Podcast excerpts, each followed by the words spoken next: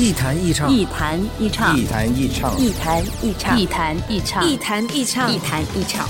大家好，我是孙楠，我是杨同舒，我是傅家俊，我是黄曼，我是纪明佳，我是江雨晨，我是自由式滑雪空中技巧世界冠军李妮娜。大家好，我是陈楚生，欢迎收听一弹一唱。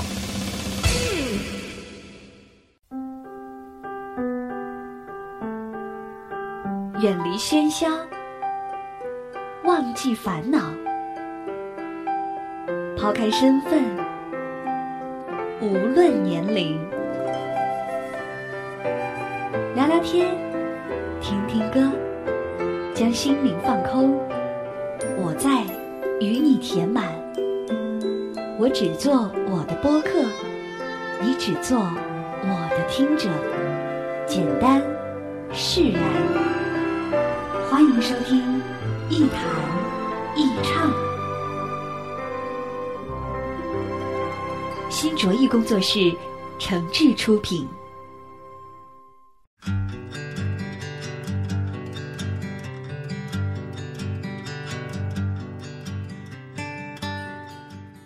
这里是网络播客节目《一弹一唱》，我是梁毅。在收听节目的同时，别忘了关注我的新浪微博“梁毅一九七六”。您可以把自己的意见、想法和感受随时随地的告诉我。当然，您还可以在各大软件市场下载“一弹一唱”的 App 应用，获得更多新鲜的节目和资料。现在这可穿戴产品很火啊！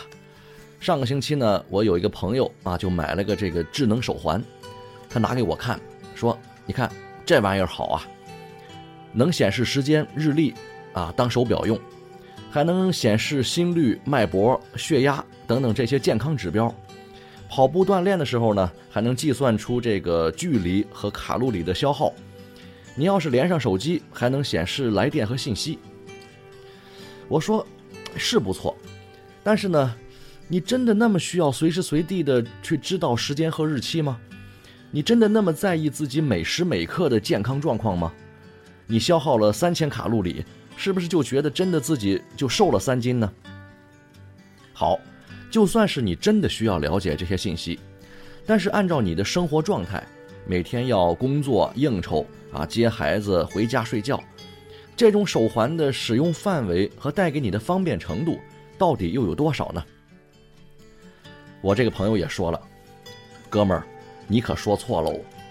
你真的以为我买这个手环就是为了每天用它这些功能吗？我就是为了周末的时候去打球健身，那时候带着它，给那些跑来跑去锻炼身体的小姑娘看看，人家要是觉得新鲜呢，说不定就给你搭讪了。要是跟别的老板一块儿去，至少又多了个可以一块儿探讨的话题，也说不定啊。我明白了，产品做出来呀。要是仅仅满足那些特别实际的功能和需要，那也就仅仅是个产品了，就跟馒头米饭一样，离不开，但是也没什么感情和特别的使用依赖性。一个好的产品，一定是能够找到用户的应用场景、情感链接，甚至是心理诉求。外观做得漂亮也好，功能做得花哨也好，意思做得有趣也好，都行。但是一定是有一种特殊的风格和内在的骨气，这叫什么？这就叫范儿。从这个意义上来说，在后工业时代，一个产品已经不能够仅仅满足人们的实用功能了，甚至你不去标新立异，都很难让消费者动心。没有精神满足带来的快感，没有一种文化背书、名人背书，消费者就很难真正在心理上对你产生认同啊。比如说吧，咱们举个例子啊，我说一个广告语，您猜猜这是什么产品？这广告语是这么说的：你选择潮流，我选择不跟风；你选择工业化，我选择原生态；你选择走捷径，我选择脚踏实地；你选择一劳永逸，我选择不停折腾；你选择将就，我选择不将就。这是什么呢？这什么也不是，也可以什么都是。但是写出这几句话的人，不是用这几句话来装装文艺青年就去糊弄大家的。这些文字必须要和他们的名字、身份、影响力贴在一起才有意义。那刚才这几句话跟谁贴在一起了呢？这几句话呀，和一个叫刘作虎的人有关。这个刘先生呢，是做硬件出身的。至于做过什么，我就不要细说了。反正有个号称叫什么什么音乐手机的啊，还有个蓝光 DVD 什么的，都出自这个刘先生之手。那这个刘作虎先生现在也自己创业了，有了新的买卖，做什么东西呢？做手机啊，自己给自己当老板了。但是光做手机是很难混出来的，你没有点范儿那是不行的。正好呢，有位才子佳人啊，也看上了这个手机。谁呀？韩寒。其实这就很有意思了，你知道吗？你看，一个写文章玩赛车的，他为什么要掺和到手机行当里来呢？这就是范儿，是每一种人身上的一种味道，而味道是可以互相吸引的。韩寒为什么出名啊？不光是字码的好看，关键是呢，他还有一种精神气质。那概括起来就是挑战、不服输、不将就。而这个做手机的刘作虎老板身上呢，其实也有这种东西。一九九七年，当韩寒在一代人的这个集体阅读刊物《少年文艺》上发表文章的时候，刘作虎正好开始做这个硬件工程师，啊，两个人差不多同时出道。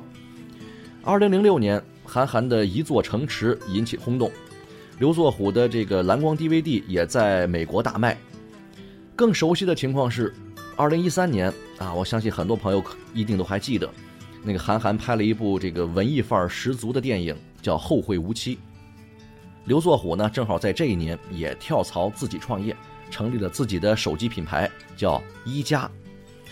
你看，并行了将近二十年的两个素不相识的人，从这个时候开始走到一块来了。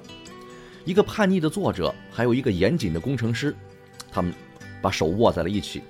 因为他们互相都嗅到了对方身上的那种味道，两个有范儿的人开始一块儿做事儿了。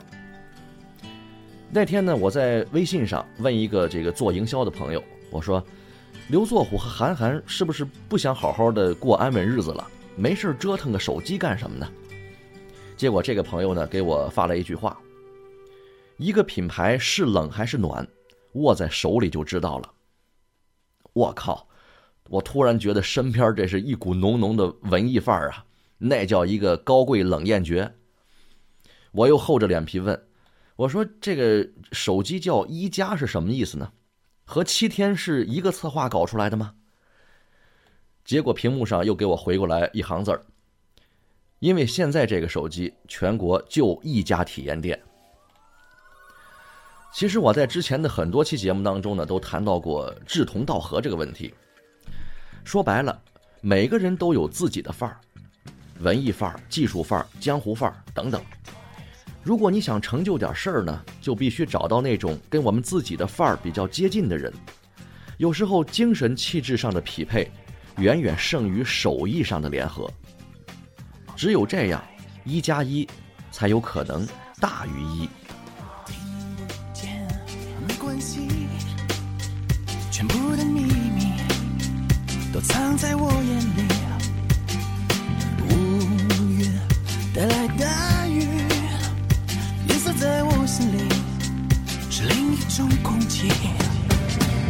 明了一起在那一刻更卑微，最怕是他要的那种滋味。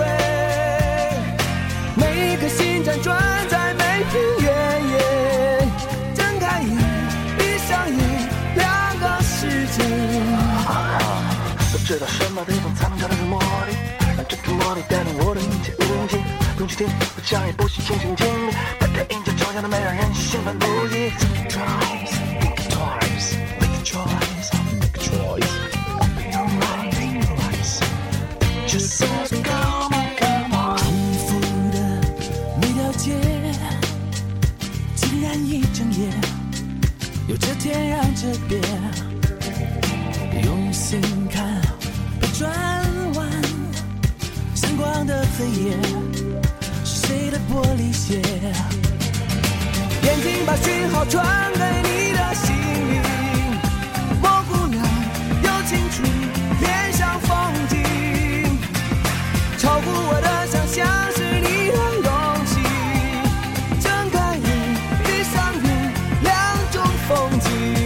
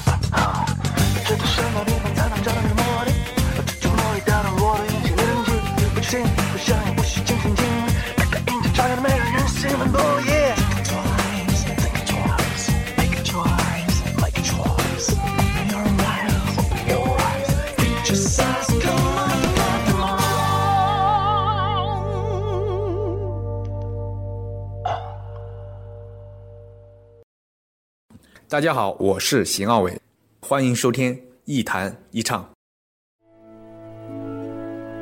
不管晴朗还是阴霾，无论悲伤还是欢喜，有个人愿意陪你说话。时光相逢，咫尺天涯。那些自由无用的灵魂，在音乐里互相抵达。这里是一弹一唱。新卓艺工作室，诚挚出品。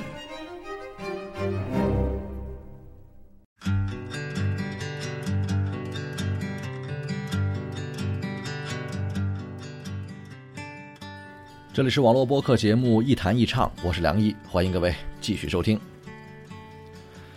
这做事儿有做事儿的范儿，做人呢更要有做人的范儿。我讲个故事啊，也是我个人的一个真实经历。去年夏天的时候，我带着这个家里人呢去一家这个大排档吃饭，在吃饭的过程当中，我儿子呢自己跑到了另外一个桌上，这个桌就坐了一个客人，是一个呃五大三粗的老爷们儿。当时饭店里的人很多呀，那我呢就在这个不远的地方看着孩子玩。他跑到人家桌子旁边的时候，我就有点不放心了，一是怕他影响别人吃饭，二来呢也是担心孩子的安全。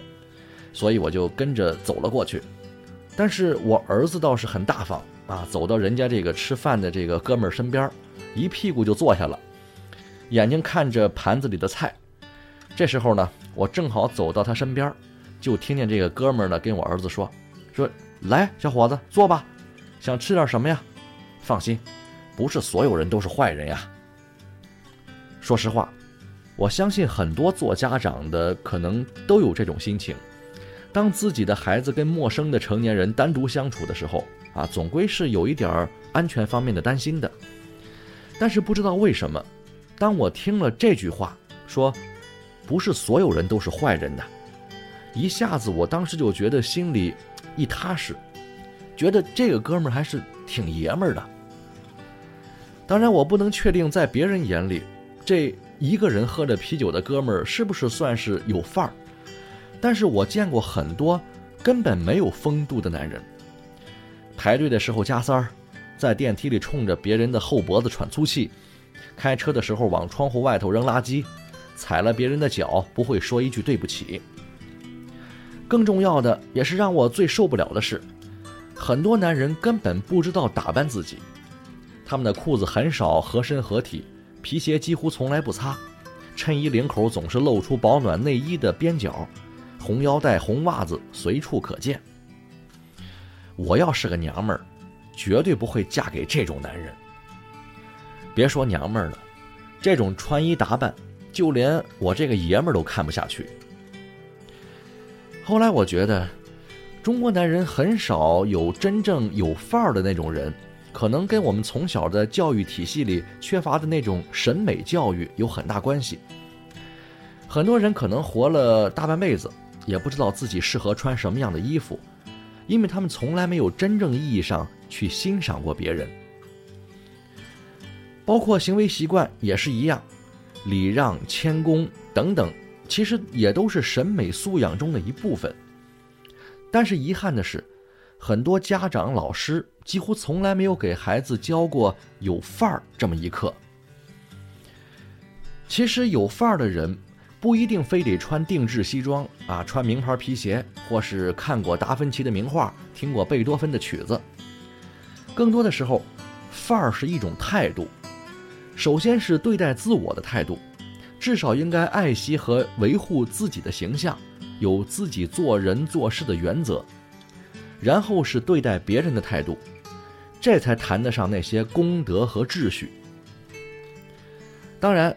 范儿呢，还不仅仅是这些东西，你的个性、行为、谈吐等等，都得配得上一种风度，才能有范儿。这些是装不出来的。但是粗糙无礼、邋遢小气，是绝对不配叫风度的。那回到我们节目一开始的话题，啊，其实就算我们买个一万多块钱的 Apple Watch，天天戴着，也未必就说明它能给我们带来什么样的风范。科技也好，装扮也好，其实都是一种生活方式。别迷信那些特别拥护或是特别诋毁一种方式的人，那不怎么有范儿。另外呢，别轻易相信广告，但是你可以重视你的使用体验和真正的需求。知道自己想要什么，而且不轻易动摇的人，也是一种范儿。其实关于这个话题呢，还有很多话可以说。今天，咱们就先说到这儿，以后可能会有很多的机会跟大家一块儿探讨。下期再见。别人喜欢的不一定是我喜欢的，适合别人的也不一定全都适合你。我只会选择不一样，看起来很特别，我是不会去选择。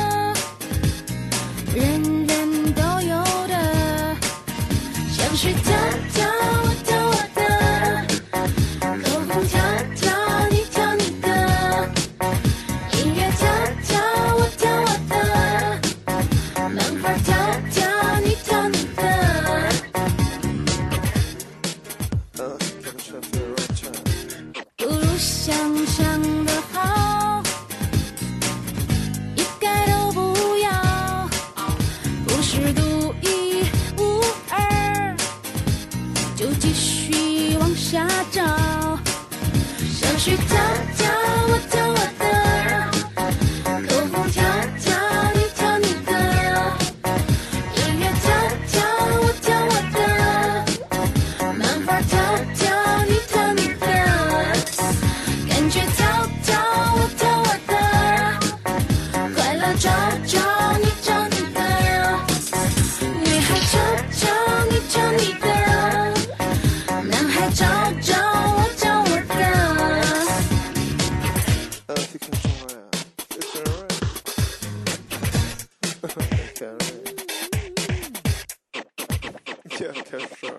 想